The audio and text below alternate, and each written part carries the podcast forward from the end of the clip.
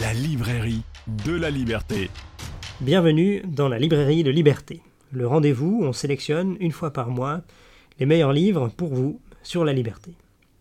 Aujourd'hui, Diego a relu un grand classique, La route de la servitude, de Friedrich Hayek, un des plus grands économistes libéraux du XXe siècle, prix Nobel, qui a eu beaucoup d'influence, spécialement dans la deuxième partie du siècle. Mais avant de nous intéresser au contenu, est-ce que tu peux nous en dire plus sur le contexte de la parution du livre et sur l'intention de l'auteur? Oui, alors ce livre a été publié en 1943, donc en pleine Deuxième Guerre mondiale, et Hayek euh,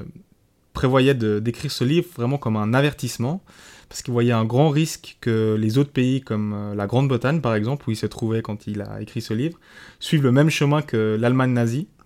parce que selon lui, euh, les opposants au nazisme n'avaient pas vraiment compris la nature du régime. Donc on avait la, propagande traditionnelle soviétique qui disait que le, nazisme avait été une réaction au mouvement socialiste qui menaçait euh,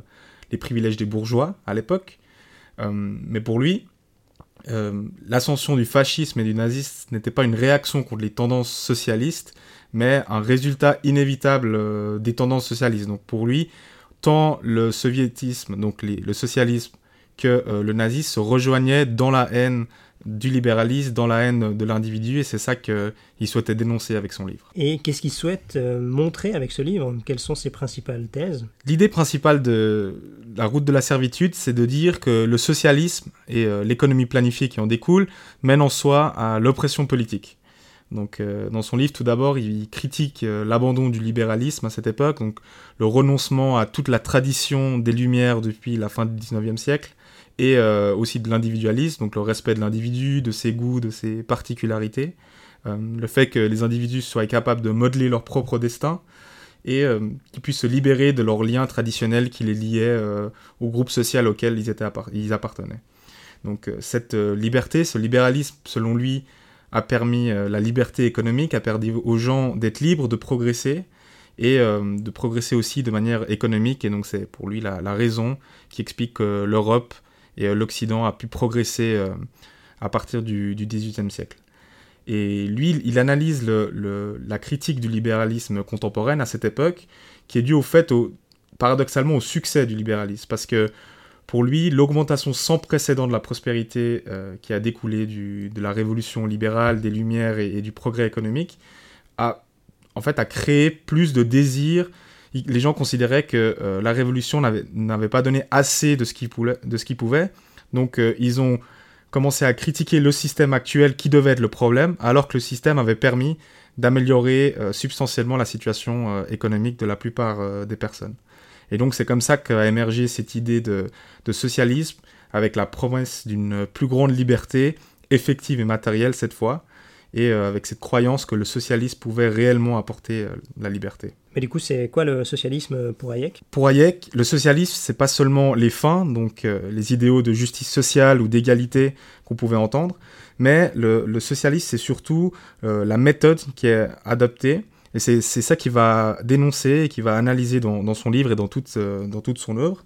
Alors pour lui, la méthode du socialisme, donc cette idée d'abolir les entreprises privées, la propriété privée, et surtout une création de, de l'économie planifiée, donc qui est dirigée depuis un, un, centre, toutes les activités économiques seraient dirigées à travers un plan unique qui euh, décide comment les ressources de la société doivent être dirigées pour arriver à certains buts qui sont déterminés en amont par cette autorité centrale et euh, qui serait évidemment nécessaire pour établir euh, la répartition des richesses et des revenus qui est tant souhaité dans un système socialiste. Donc lui, c'est vraiment la méthode qu'il va critiquer et qui va opposer avec, euh, avec celle des, libéraux qui défendent pour eux de mettre en place des conditions cadres qui offrent les meilleures chances aux connaissances et à l'initiative des individus en leur permettant de faire les meilleurs choix possibles dans un système basé sur la concurrence pour qu'il y ait le meilleur moyen de coordonner les efforts entre, euh, entre les humains. Mais euh, c'est vraiment pour lui la méthode, à travers la concurrence, à travers ces conditions cadres, qu'on va arriver euh, au meilleur résultat, sans passer par des interventions arbitraires d'une autorité centrale,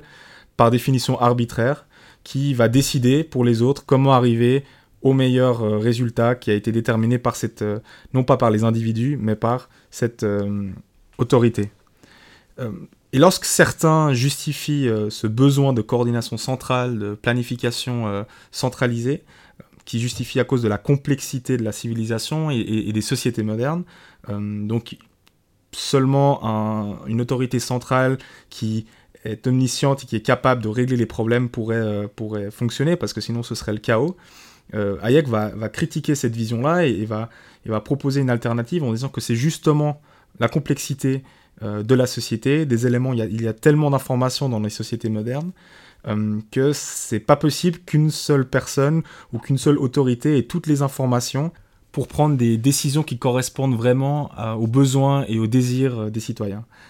Donc c'est pourquoi, il, va, prôner la décentralisation, que le meilleur moyen de prendre des décisions, c'est qu'elles soient décentralisées au niveau des citoyens, au niveau plus petit pour que la coordination, elle se fasse au niveau des individus qui vont s'adapter à l'information qu'ils ont. Et euh, une des plus grandes informations euh, et des plus, euh, qui, a le plus de valeur, c'est vraiment le prix sur le marché libre soumis à la concurrence. Donc c'est vraiment cette position que Hayek va défendre par rapport à la critique du, planisme et de l'organisation centralisée de l'économie. Et puis, quelles sont les conséquences de ce planisme s'il est mis en place dans une société? Alors voilà, si on s'imagine qu'une autorité détient tous les pouvoirs de décider ce qui doit être produit, comment ça doit être produit, euh, qui c'est qui doit être favorisé, qui c'est qui ne doit pas être favorisé, toute question économique euh, devient euh, politique. Parce que les membres de la société vont devoir utiliser leur influence pour faire changer l'autorité, pour que la décision de cette autorité centrale aille dans leur sens. Euh, le processus démocratique, ensuite, euh, il serait, ce serait difficile de, se mettre d'accord pour arriver à ces fins, parce que y a, dans la société, il y a tellement d'intérêts divergents, il y a tellement de valeurs divergentes que c'est difficile de trouver un consensus pour que l'autorité centrale représente euh, les besoins et les désirs de tous les citoyens. Dans son livre, Hayek prétend que le socialisme ou le planisme, ça met en danger l'état de droit. Quels sont les éléments qui mènent à cette affirmation? Si une autorité centrale euh, érige un bien commun ou un objectif vers lequel euh, diriger toutes les activités, bah, tout d'abord ça présuppose qu'il y ait un ordre moral, des valeurs qui soient partagées par toute la société euh, selon une hiérarchie alors que euh, on sait que dans la, société, il y a des besoins et des valeurs différentes. Donc forcément, euh, l'autorité centrale devrait euh, établir une hiérarchie, et donc certains groupes seraient favorisés par rapport à d'autres, et d'autre part, ce serait difficile de trouver un consensus dans la société pour vraiment atteindre l'objectif. Donc, pour être réellement efficace, euh, pour que la planification fonctionne, il faudrait sortir du processus démocratique qui se base sur, euh, sur le consensus, sur la discussion. Et euh, donc la dictature serait, selon Hayek, l'instrument le plus efficace pour une réalisation d'un idéal qui peut être forcé, mais comme certains diraient, la fin justifierait les moyens si on a déterminé que ces moyens sont les, sont les plus désirables à atteindre. enfin, par rapport aux lois, par rapport à l'état de droit. Euh, l'idée, selon Hayek, c'est que les lois doivent être générales, concerner tout le monde, donc il doit y avoir une certaine égalité devant la loi euh, des citoyens. Et euh, si on, considère que certaines couches de population, certains groupes doivent être traités différemment, ou bénéficier davantage, par exemple, favoriser certains groupes à travers la justice redistributive ou redistribution des ressources, eh bien, que ce soit juste ou faux du point de vue moral, certaines personnes ne seraient pas traitées de la même manière. Donc, c'est remettre en question cet état de droit euh, si on, commence à, expliquer que certaines personnes ou certains groupes de personnes peuvent favoriser, être favorisés et euh, bénéficier d'avantages. Mais est-ce que les socialistes pourraient pas prétendre que ce planisme ne s'applique qu'à l'économie et finalement qu'il ne doit pas s'appliquer à la vie euh, de tous les citoyens? Est-ce qu'Hayek a une réponse à cette affirmation? Oui, alors Hayek réfute l'argument que l'économie serait secondaire euh, derrière les aspects sociaux et, politiques, parce que pour lui, l'économie, c'est réellement un aspect central des vies des individus. Ça permet de déterminer ce qu'on veut faire, nos objectifs, nos valeurs. Euh, quand on décide le service qu'on veut avoir, le produit qu'on veut acheter, ça dit beaucoup de la vie qu'on a envie de, vivre. Euh, aussi, si l'État, par exemple, décide que certains produits sont pas disponibles ou trop chers ou veut changer le prix de manière arbitraire, ça a une influence directe sur la vie qu'on veut mener, sur les produits qu'on veut, veut acheter, sur l'échange qu'on veut avoir avec des personnes en fonction de ce qui est autorisé ou pas autorisé. Et hum, également la planifier par exemple les secteurs d'avenir, donc quand l'État ou,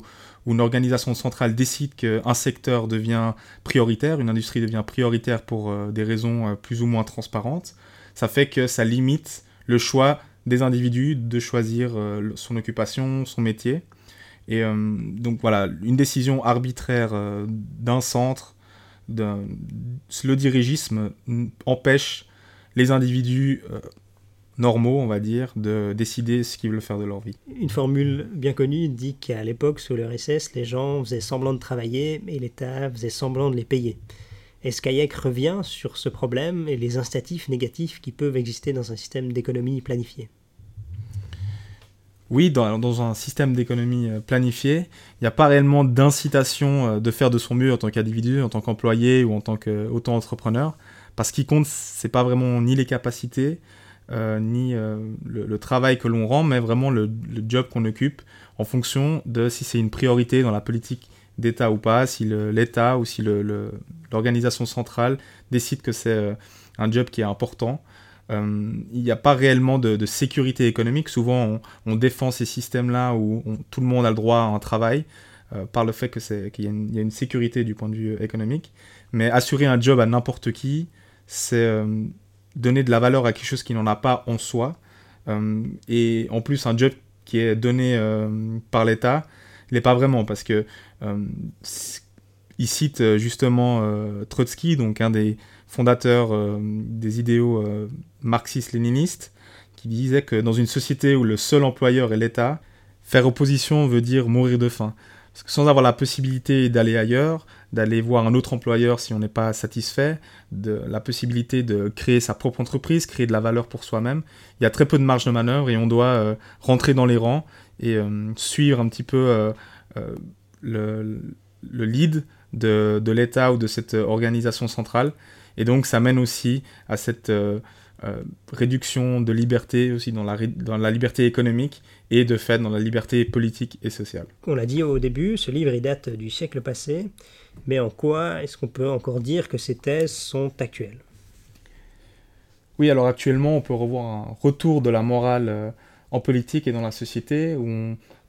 l'État ou, certains groupes qui assez riche comme détenteur de la morale, qui explique ce qui doit être fait, la direction dans laquelle euh, doit tendre la société et l'économie, euh, devoir rééduquer les gens pour des, des, objectifs, euh, des idéaux qui sont louables, qui sont au-delà de tout autre processus qui est critiqué comme la démocratie, comme les processus parlementaires, au nom d'un certain idéal. remettre en question l'humanisme, l'individualisme, le fait que les individus sont libres et peuvent vivre entre eux. Et ça fait, ça a comme conséquence de remettre en cause ce principe d'égalité devant la loi, avec cette, ce désir de vouloir mettre en avant certains groupes plutôt que d'autres pour des questions idéalisées, pour des, des, questions de bien commun qui seraient justement communs à toute la société et qui devraient être l'objectif et l'idéal à atteindre pour tous, indépendamment des désirs des personnes et des individus. Concrètement, ça se manifeste par exemple pour la gestion du réchauffement climatique, sur lequel on est sans doute tous d'accord, mais on diverge sur les manières d'y répondre. D'une part, il y aurait l'approche libérale, décentralisée, avec la mise en place euh, d'incitatifs de prix pour euh, orienter les comportements. Et euh, de l'autre côté, certains qui souhaitent imposer une décision centralisée, planifier l'économie pour rééduquer les gens et, moraliser certains comportements qui seraient vertueux et d'autres moins vertueux.